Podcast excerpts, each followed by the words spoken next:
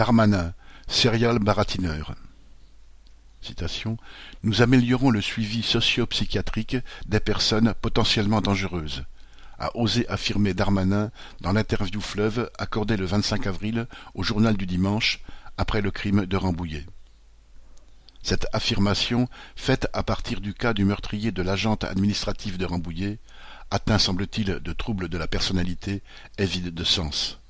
Car si les dix unités pour malades difficiles UMD du pays, aux conditions d'internement quasi carcérales, sont relativement bien dotées en personnel, la psychiatrie publique est en souffrance depuis des années.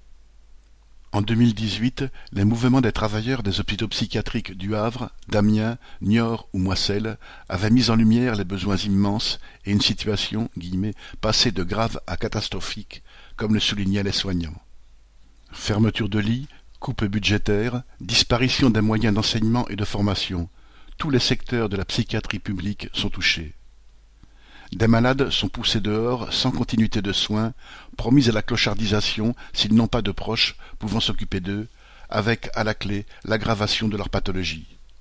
Les produits stupéfiants, drogues et alcool, dont il est beaucoup question aujourd'hui, deviennent alors guillemets, des anxiolytiques sans ordonnance.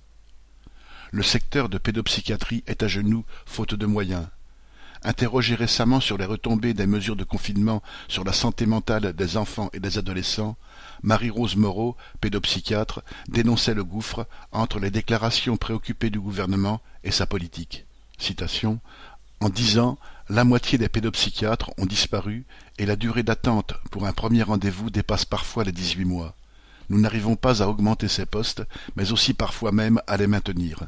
Dans certaines villes, dans des territoires entiers, il n'y a plus de pédopsychiatres. Pour prendre en charge les patients, à l'hôpital ou dans des structures alternatives, il faudrait mettre des moyens massifs. Le gouvernement se contente au mieux de belles paroles, au pire de mensonges éhontés. Nadia Cantal